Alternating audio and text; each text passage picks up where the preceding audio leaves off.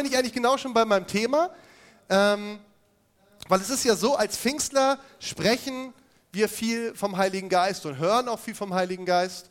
Wenn du jetzt sagst Pfingstler, wo, was hat das mit uns zu tun? Ähm, dann lass dir gesagt sein, du bist hier in einer Pfingstgemeinde, vielleicht wusstest du es noch gar nicht, jetzt weißt du es. Und man könnte ja meinen, wir sind die Spezialisten, wenn es um den Heiligen Geist geht. Dafür halten wir uns zumindest. Die Frage ist, sind wir das denn auch wirklich? Wir haben, wenn ihr dabei wart am letzten Wochenende, haben wir eine ganze Menge über den Heiligen Geist gehört. Wir haben auch eine ganze Menge erlebt.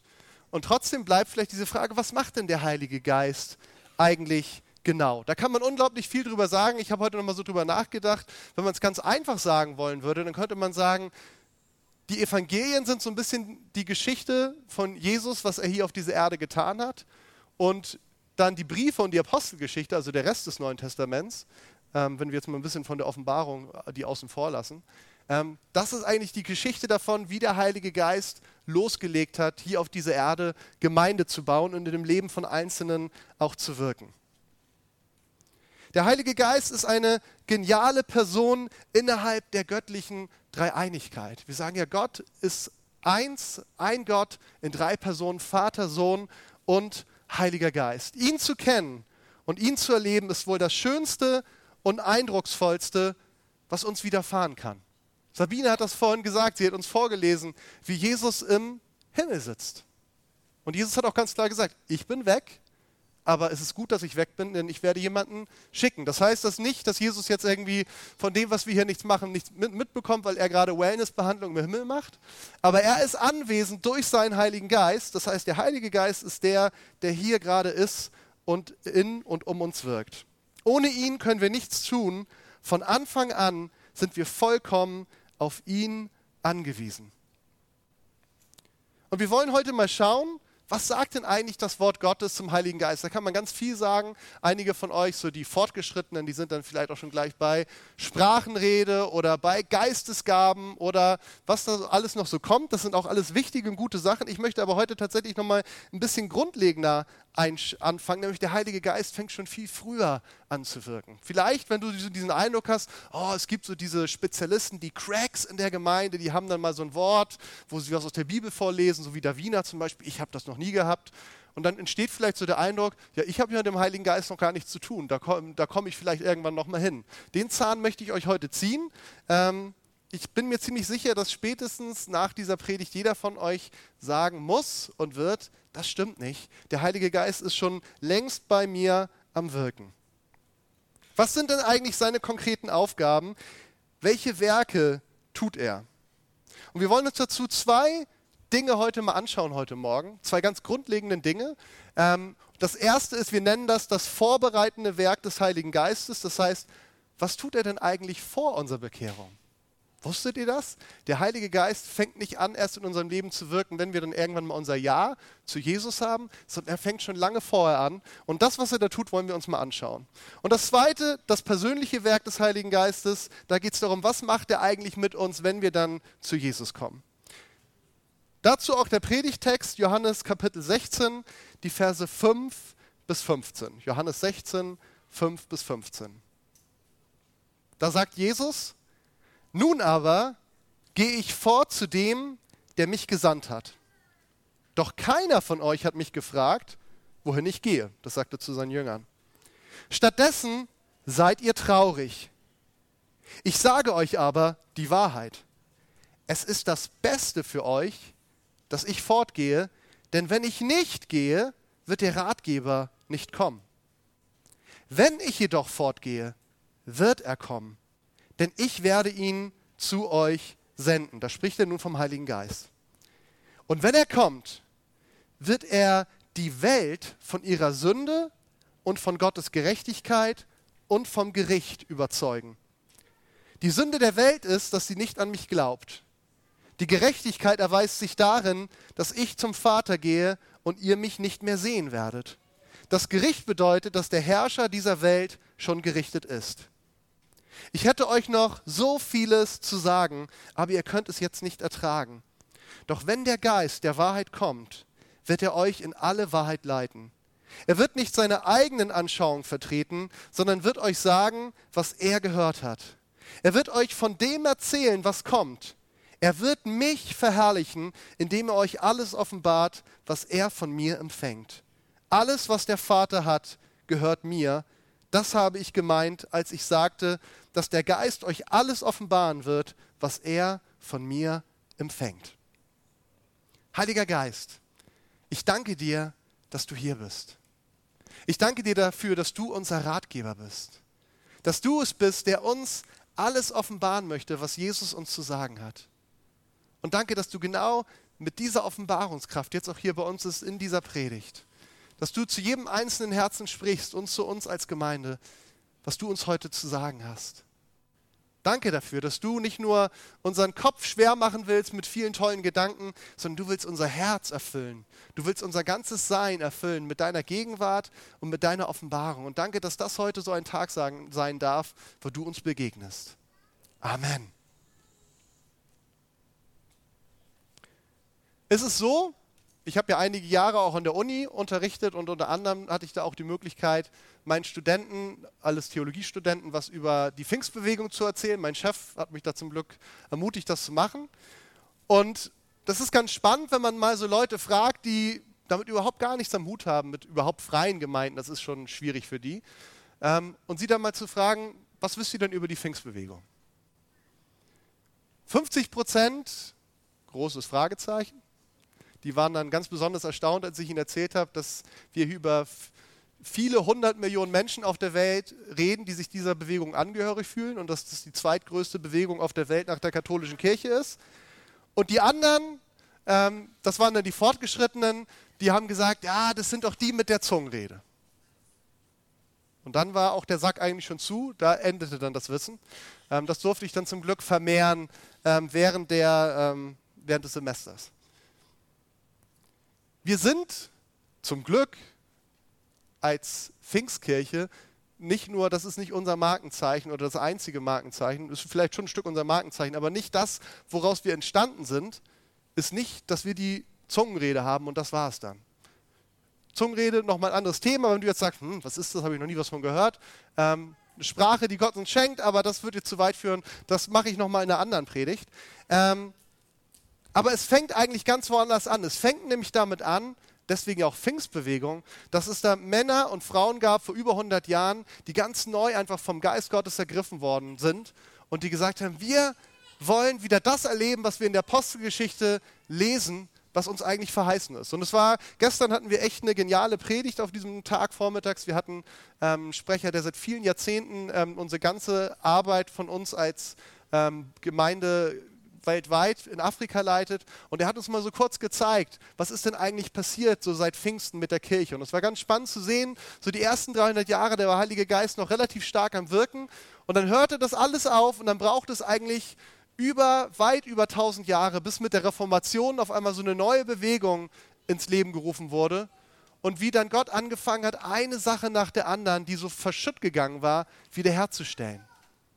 So all das, was irgendwie, wo man irgendwie dachte, das gibt es nicht mehr, das ist wieder aufgekommen. Und ganz besonders auch in den letzten 200 Jahren ist das der Fall.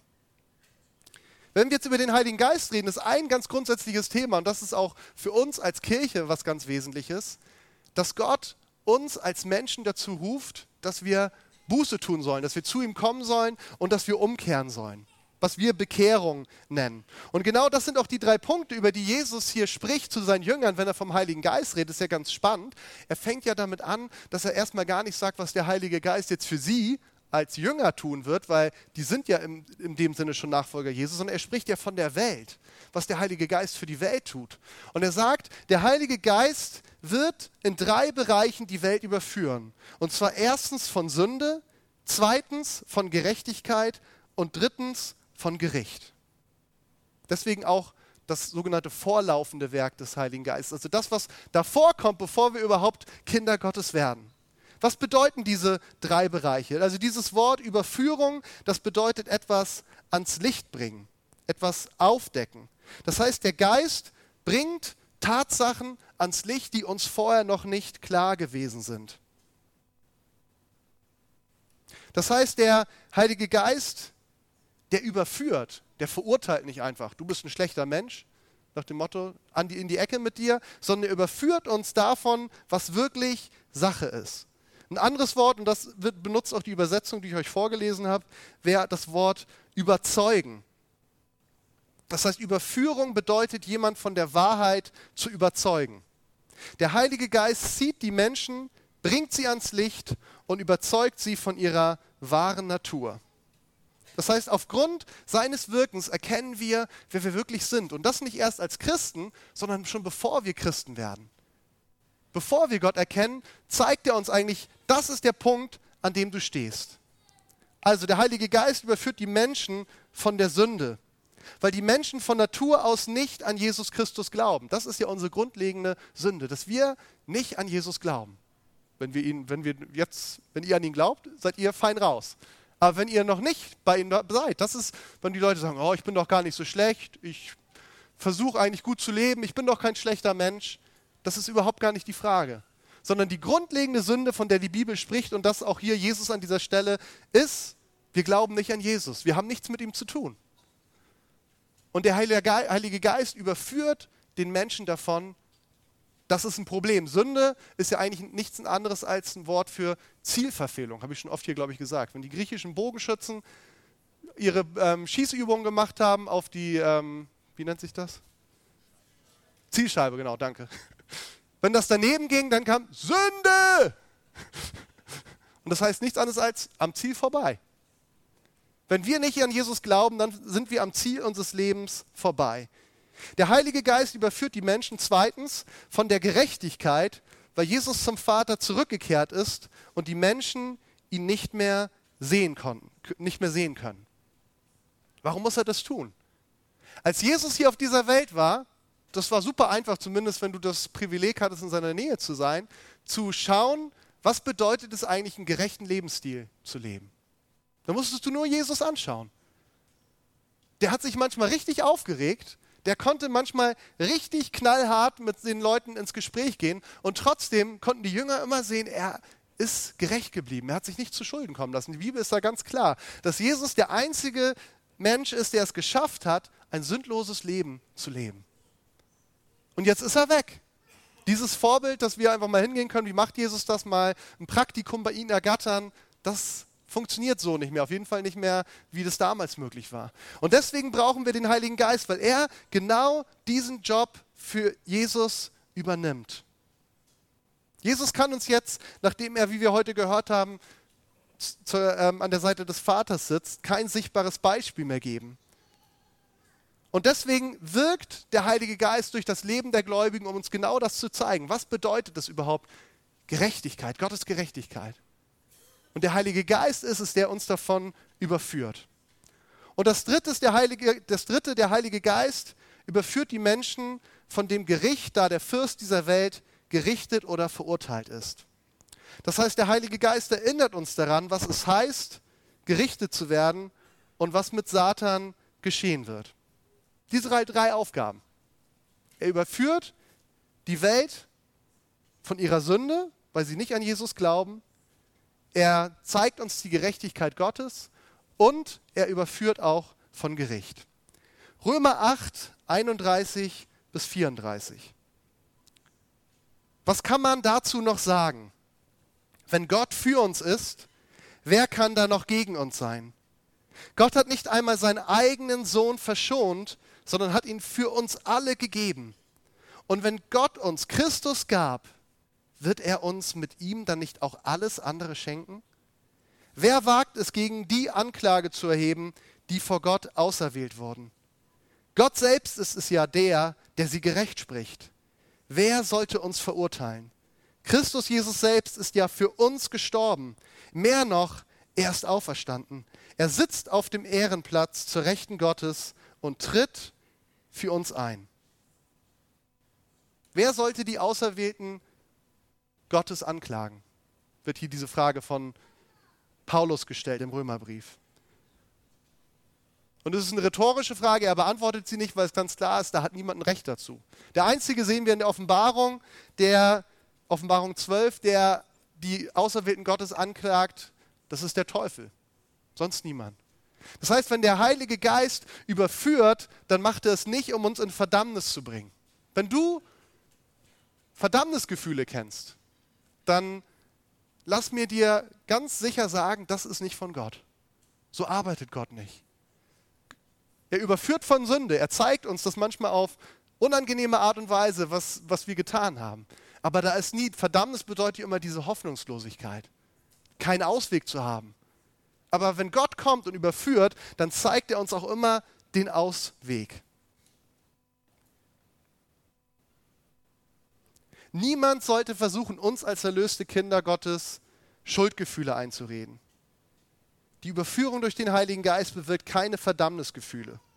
Und das Bild, was so ein bisschen hier in diesen Versen durchkommt, ist so ein bisschen wie das Bild einer Gerichtsverhandlung. Und zwar eine Gerichtsverhandlung, bei der der Richter sagt, ich bin noch nicht bereit, das Strafmaß festzusetzen. Also ich sage mal, bevor wir Jesus kennenlernen. Das heißt, niemand kann uns verurteilen, sondern das Strafmaß ist noch nicht festgesetzt. Und wenn wir das annehmen für uns, was Jesus getan hat, wenn wir seine Barmherzigkeit annehmen, dann tritt genau das ein, was wir in der Bibel lesen, dass Jesus sagt, ich übernehme die Schuld, ich übernehme die Strafe, beziehungsweise ich habe die Strafe schon längst übernommen. Wenn wir mal in Epheserbrief reinschauen, Epheser 4, 17 bis 19, da können wir sehen, Paulus beschreibt es dort, wie sieht ein Leben denn eigentlich ohne Gott aus? Und er schreibt da, ich will vor Gott bezeugen, dass ihr nicht mehr leben sollt wie Menschen, die Gott nicht kennen und deren Denken ohne Sinn und Ziel ist.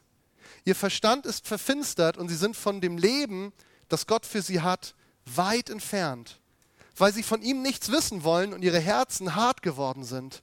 Gleichgültig überlassen sie sich ganz ihren ausschweifenden Leidenschaften und suchen gierig nach jeder Art von Verlockung. Ohne Sinn und Ziel. Ihr Verstand ist verfinstert, verfinstert. Sind von dem Leben, das Gott für sie hat, weit entfernt. Und wisst ihr, dann kommt der Heilige Geist. Was er genau macht, darüber reden wir gleich noch. Und er ändert das. Er bringt Licht in unser Leben hinein. Er gibt Sinn und Zweck. Er bringt das Leben, was Gott für uns hat. Und wie er das macht, die Bibel benutzt dafür ein Bild. Und zwar nennt sie das Beschneidung des Herzens. Römer 2, 28 bis 29. Denn nicht der ist ein wahrer Jude, der von jüdischen Eltern geboren oder nach jüdischem Brauch beschnitten wurde. Nein, ein wahrer Jude ist der, dessen Herz von Gott, vor Gott gerecht ist. Und die wahre Beschneidung ist keine äußere Handlung, sondern eine Veränderung des Herzens durch den Geist Gottes und geschieht nicht durch Einhaltung jedes einzelnen Buchstaben des Gesetzes. Wer diese Veränderung erfahren hat, bekommt die Anerkennung Gottes und nicht die der Menschen.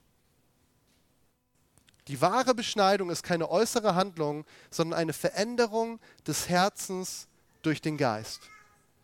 Das Problem ist, auch da ist die Bibel sehr klar, das menschliche Herz ist durch die Sünde verhärtet.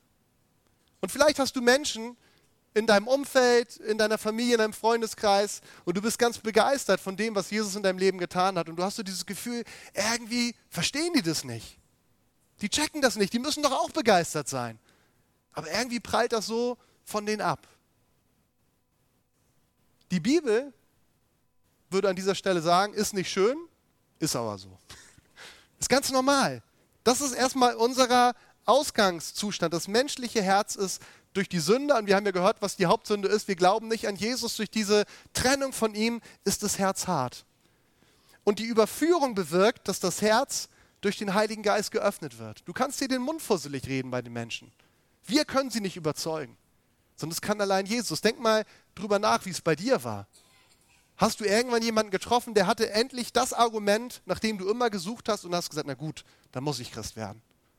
Nee, sondern es kam der Punkt, wo auf einmal seine Arbeit an, an deinem Herzen durchgebrochen ist und auf einmal konntest du das verstehen, was du vorher nicht verstehen konntest. Der Heilige Geist, das ist das Geniale. Wir Menschen, wir müssen, wenn wir andere Menschen erreichen wollen, eigentlich die einzige Möglichkeit, die wir haben, ist, wir gehen über den Kopf und irgendwie hoffen wir, dass es ins Herz kommt. Der Heilige Geist ist der Einzige, der diesen Umweg über den Kopf nicht gehen muss. Er kann direkt in unser Herz hineinwirken.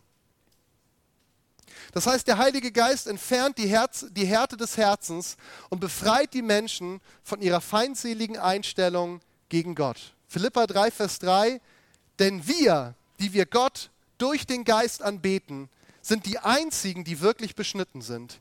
Wir setzen unser Vertrauen nicht auf menschliche Anstrengungen, sondern sind stolz auf das, was Christus Jesus für uns getan hat. Wir sind stolz auf das, was Christus Jesus für uns getan hat.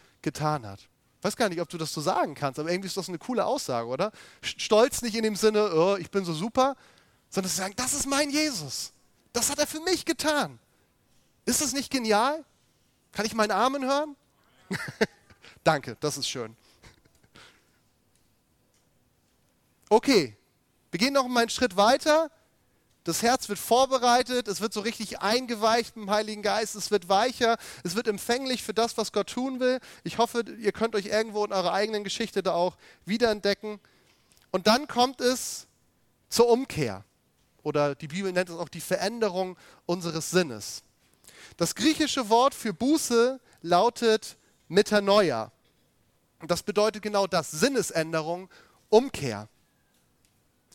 Und Umkehr bedeutet, Ganz praktisch, ich bleibe stehen und gehe in die andere Richtung. Also Umkehr ist nicht nur dieses, oh, tut mir leid, das war's, sondern es passiert was Nachhaltiges in meinem Leben. Es geht um eine grundlegende Veränderung des Lebensstils.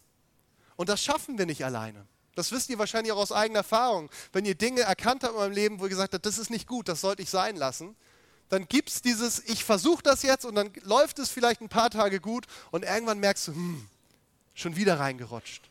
Der Einzige, der das nachhaltig verändern kann in unserem Leben, das ist der Heilige Geist mit seiner Kraft. Der Geist Gottes veranlasst diese Änderung und trotzdem liegt die Verantwortung natürlich auch bei uns. Wir müssen uns darauf einlassen. Umkehr bedeutet, meine Sünde aus Gottes Blickwinkel zu betrachten, ihre ganze Bosheit zu erkennen und eine Änderung des Willens zu erfahren, die mich dazu bringt, meine Richtung zu ändern. Es geht nicht mehr um dieses, das darf ich nicht oder das muss ich, sondern dass es dahin kommt, dass ich sage, ich will das nicht und das will ich. Wenn das von außen kommt und wir suchen den Menschen irgendwie reinzudrücken, dass er ein guter Christ wird und alles richtig macht, von dem Konzept hat sich die Bibel verabschiedet. So funktioniert es nicht mehr. Sie sagt, wir wollen sehen, dass Menschen berührt werden durch die Kraft des Heiligen Geistes, der ihre, ihren Sinn verändert. Das heißt, wenn du bei jemandem siehst, wo du sagst, okay, das läuft nicht gut, dann darfst du natürlich auch was dazu sagen, aber viel mehr noch, dass du, als dass du was dazu sagst, fang doch an, für die Person zu beten. Dass Gott ihr Herz berührt, dass Gott Überführung schenkt, dass er verändert. Weil wir sind oft so gut darin, über andere, da sind wir noch fast besser drin, über andere zu reden. Dann, wenn wir ein bisschen besser sind, dann reden wir vielleicht noch mit ihnen, aber ins Gebet wirklich zu, ihnen zu gehen und nicht nur dieses Gebet einmal das Alibi-Gebet. Ne? Ich weiß nicht, ob ihr das kennt. Wenn man mit jemandem telefoniert ähm, und der erzählt dir von irgendeiner Schwierigkeit ähm, und du sagst, du, ich bete für dich. Und dann, Entschuldigung. Und dann legst du auf und dann denkt man, ah, ich bete jetzt schnell, weil falls ich das später vergesse, dann habe ich auf jeden Fall das gemacht, was ich gesagt habe. Ich denke, ihr fühlt euch ertappt jetzt. Ich kenne das auch. Aber es geht ja um viel mehr, wenn wir einander auf dem Herzen haben, dass wir ins Gebet füreinander gehen, wo wir sehen, okay, da sind Schwierigkeiten und Not beim anderen und nicht nur darüber reden. Also schon darüber reden, aber dann mit dem Richtigen. Also dazu auch 2. Korinther 7, 8 bis 10. Da schreibt Paulus an seine Korinther, wirklich seine Korinther, jetzt bedauere ich nicht mehr, dass ich euch den Brief geschickt habe, obwohl ich es zunächst bereut hatte, weil ich wusste, wie ihr im ersten Moment darunter leiden würdet. Also er hatte ihnen einiges äh, mitzuteilen, wo er gesagt hat, so geht's nicht.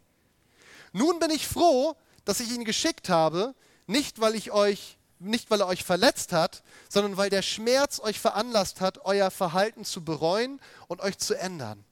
Dieser Schmerz entspricht Gottes Willen.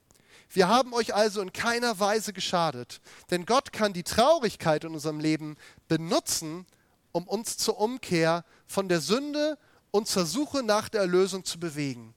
Diese Traurigkeit werden wir nie bereuen. Eine Traurigkeit ohne solche Umkehr dagegen führt zum Tod.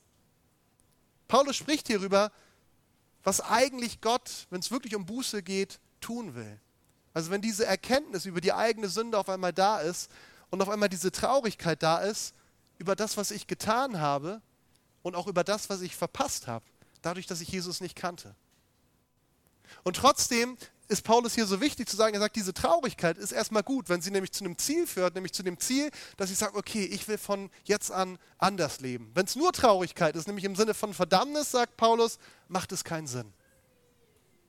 Es gibt Berichte hier aus Schleswig-Holstein, schon, schon über 100 Jahre her, von einem Dorf, wo genau das passiert ist. Das war keine Pfingstgemeinde, eine ganz normale evangelische Kirche. Aber da kam genau dieser Geist der Buße über die Menschen, über die Paulus spricht. Und es gibt Berichte von der Schlange, die durch das ganze Dorf ging zum Pastorat. Das waren alles Menschen, die ihre Sünden bekennen wollten. Und das heißt, der Boden war klitschnass von den Tränen der Leute, die dort bekannt haben. Das war nicht ein Pastor, der so gut gepredigt hat und Leute haben gesagt, na gut, jetzt muss ich mal beichten. Sondern es war der Geist Gottes, der in den Herzen der Menschen gewirkt hat. Und genau darum geht es. Es geht nicht darum, dass wir uns gegenseitig ein schlechtes Gewissen machen, was wir alles als gute Christen tun müssen und was wir nicht tun dürfen, sondern es geht darum, dass der Heilige Geist unsere Herzen ergreift. Dafür ist er da, dass wir ihm diesen Raum geben, wo er anfangen kann, unseren Herzen zu wirken. Und das Geniale ist, er macht das nicht erst mit uns, wenn wir gute Christen sind, sondern das ist ja genau sein Werk für die Welt. Gott will Menschen durch seinen Heiligen Geist erreichen, an ihren Herzen arbeiten und sie dadurch zu ihm ziehen. Und was wir tun können, ist einfach genau dafür zu beten, auch ganz konkret für Menschen, dass genau das in ihrem Leben passiert. Göttliche Betrübnis erlaubt den Betroffenen, seinen Zustand klar und deutlich zu sehen und zu Gott hin umzukehren. Ist doch schon genial, was der Heilige Geist tut, oder? Und wir wollen jetzt nochmal zum Schluss einen Schritt weitergehen. Das ist ja dieses vorbereitende Werk. Dann gibt es dieses persönliche Werk des Heiligen Geistes. Dann sind wir an diesem Punkt, wo wir gesagt haben, okay, ich habe es erkannt. Ich erkenne, was Gerechtigkeit bedeutet. Ich erkenne meine Sünde. Ich erkenne, ich brauche die Erlösung. Und dann kommt etwas, was Jesus selbst als Neugeburt bezeichnet. Wir haben seltsamerweise in unseren Kreisen oft diesen Begriff Wiedergeburt, der ist ein bisschen missverständlich. Dann denkt man leicht an, an diesen Kreis des Lebens. Ich werde dann als Spinne oder was weiß ich auch wiedergeboren. Eigentlich, was Jesus sagt, ist Neugeburt. Johannes 3, Vers 3 und 5 bis 8. Jesus erwiderte, ich versichere dir, wenn jemand nicht von neuem geboren wird, kann er das Reich Gottes nicht sehen. Und Jesus erwiderte, ich sage dir, niemand kommt in das Reich Gottes, der nicht aus Wasser und Geist geboren wird. Menschen können nur menschliches Leben hervorbringen, der Heilige Geist jedoch schenkt neues Leben von Gott her. Darum wundere dich nicht, wenn ich sage, dass ihr von neuem geboren werden müsst. Der Wind weht, wo er will. Du hörst ihn zwar, aber du kannst nicht sagen, woher er kommt und wohin er, gehen soll, wohin er geht. So kannst du auch nicht erklären, wie die Menschen aus dem Geist geboren werden. Ganz typische Jesus-Ausführung. Er erklärt ganz viel und endet damit, aber eigentlich kann man es nicht erklären.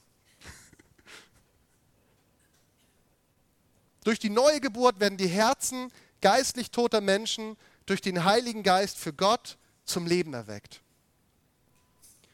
Und die Bibel sagt ganz klar, diese neue Geburt, und das erklärt Jesus jetzt, wird durch das Wort Gottes und durch den Heiligen Geist zustande gebracht. Und dieses Ereignis, das hinterlässt sichtbare Spuren im Leben, im Verhalten, im Leben und im Verhalten dieser Menschen. Die alten Dinge sind vergangen, Neues hat begonnen. Ihr kennt diesen Vers. Ist jemand in Christus, ist ein neuer Mensch. Das Alte ist vergangen, siehe, alles ist neu geworden. Das heißt, wer durch den Geist von neuem geboren wurde, befindet sich nicht mehr unter den Einfluss des Alten, sondern er empfängt die Kraft des Heiligen Geistes zu einem neuen Leben neues Leben, was uns geschenkt wird. Und dabei geht es nicht nur um irgendwelche Worte, sondern es geht um Realität. Wir werden durch die Kraft des Heiligen Geistes verwandelt. Und wer sind wir denn nach dieser Neugeburt? Könnte man ja fragen. Okay, wir werden jetzt neu geboren, aber wer sind wir denn dann eigentlich? Und das ist mein letzter Punkt heute. Adoption. Das heißt, wir werden adoptiert zu Kindern Gottes. Römer 18 bis 11. Da Christus in euch lebt, wird zwar euer Körper aufgrund der Sünde sterben, aber durch den Geist empfangt ihr Leben, weil ihr von Gott gerecht gesprochen wurdet. Der Geist Gottes, der Jesus von den Toten auferweckt hat, lebt in euch. Und so wie er Christus von den Toten auferweckte, wird er auch eure sterblichen, Leibe, sterblichen Körper durch denselben Geist lebendig machen, der in euch lebt. Also wir kommen diese Verheißung nicht nur für die Gegenwart, dass wir hier und jetzt ein neues Leben bekommen, sondern diese Verheißung auch in der Ewigkeit werden wir dieses Leben haben. Sprich, unser ewiges Leben beginnt eigentlich schon jetzt. Eine letzte Bibelstelle, Römer 8, 12 bis 16. Liebe Brüder, ihr seid also nicht mehr dazu gezwungen, euch von den Wünschen eurer menschlichen Natur beherrschen zu lassen.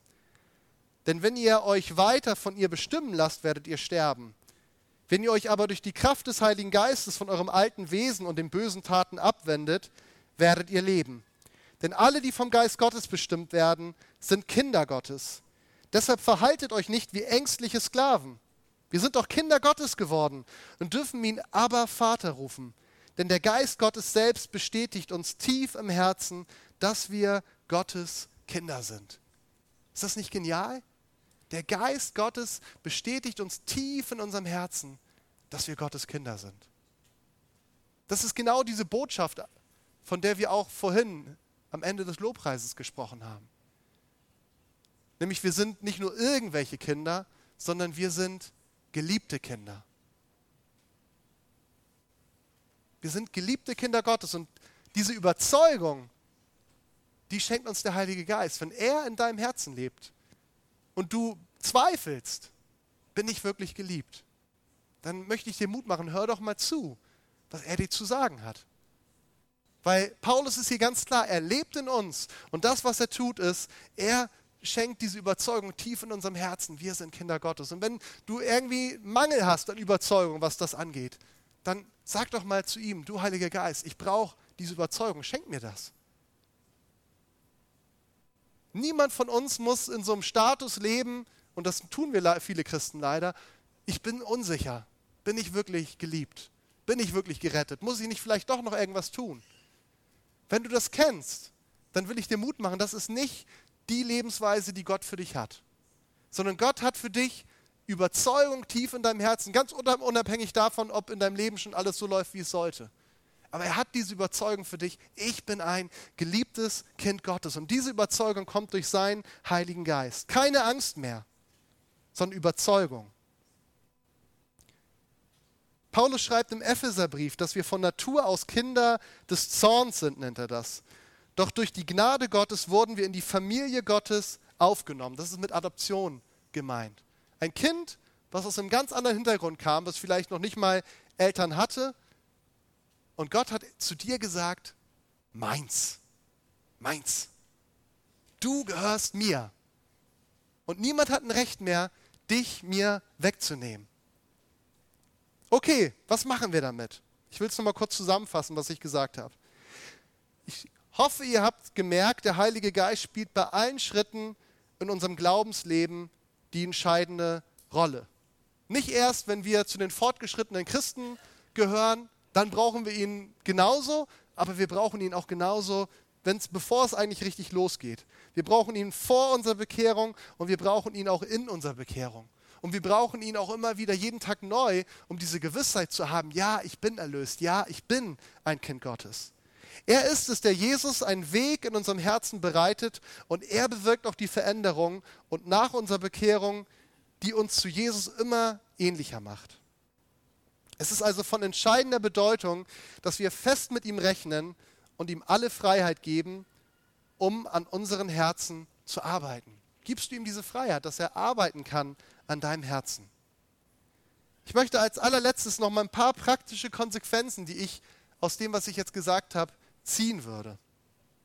Das erste ist, als praktische Konsequenz, was ich auch eben schon ein bisschen angedeutet habe, erkennst du das, wie sehr du den Heiligen Geist brauchst. Ich glaube, es ist notwendig, dass wir uns das immer wieder bewusst machen. Wir brauchen ihn. Der ist nicht irgendwie nur so ein nettes Anhängsel. Ja, der Heilige Geist ist auch da.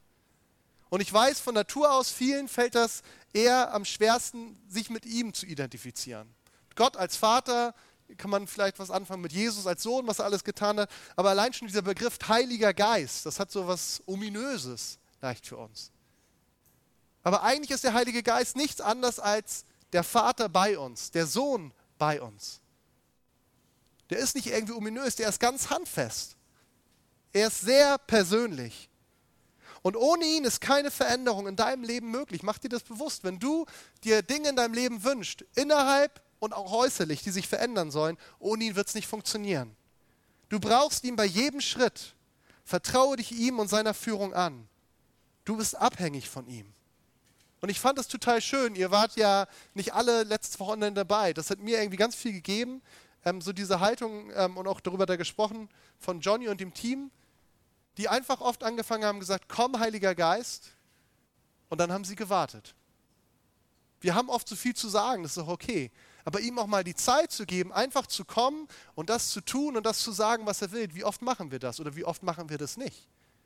Denk doch mal ganz ehrlich drüber nach. Wann hast du das letzte Mal ihm Zeit gegeben? Und wenn es nur fünf Minuten sind, wo du gesagt hast, komm, Heiliger Geist, ob du es so gesagt hast oder mit anderen Worten, das ist ja egal. Und dann hast du dich hingesetzt oder hingestellt und gewartet. Ich sage von mir ganz ehrlich, ich gebe ihm viel zu selten diese Möglichkeit. Und ich habe mir auf dem letzten Wochenende vorgenommen, und das hat auch ganz gut geklappt schon in der letzten Woche, ich will ihm mehr Zeit dafür geben. Nutz doch die Chance, du kannst es auch unter der Dusche machen. Hast du Zeit, sag, komm, Heiliger Geist, dann rechne damit, dass er kommt. Oder was du auch immer so tust den Tag über. Und die andere Konsequenz, das ist jetzt erstmal für uns, die andere Konsequenz für die anderen, ist, dass wir erkennen dürfen, wir können bei anderen Menschen relativ wenig bewirken, wenn es darum geht, dass sie Jesus erkennen. Du kannst relativ wenig tun. Du kannst ein bisschen tun, das sollst du auch tun. Wir sollen Zeugen sein. Aber wir müssen uns bewusst machen, es liegt nicht an uns. Das heißt, wenn Menschen das nicht so erkennen, obwohl du gedacht hast, ich habe das jetzt doch so toll erklärt und habe es auch so persönlich gemacht und der Mensch, der versteht es nicht, dann nimm es nicht persönlich, sondern sag, okay, Heiliger Geist, ich brauche dich, du musst was tun, ich kann es nicht tun.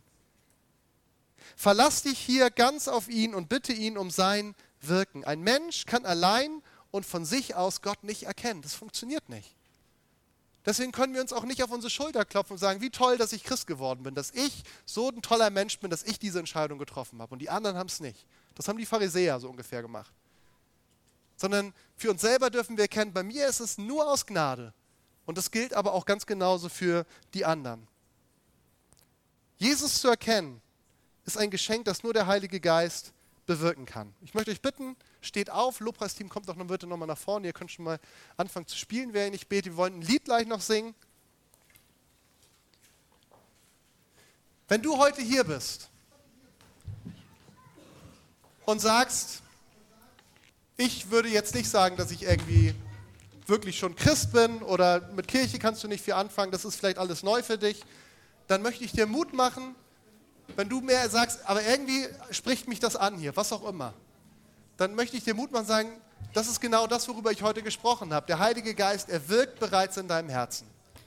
Und wenn du sagst, ich will mehr davon wissen, oder vielleicht sagst du sogar, ich will das, ich will eine Entscheidung für Jesus treffen, ich will mich bekehren, dann kannst du das ganz persönlich gleich jetzt einfach auch in dieser Gebetszeit machen.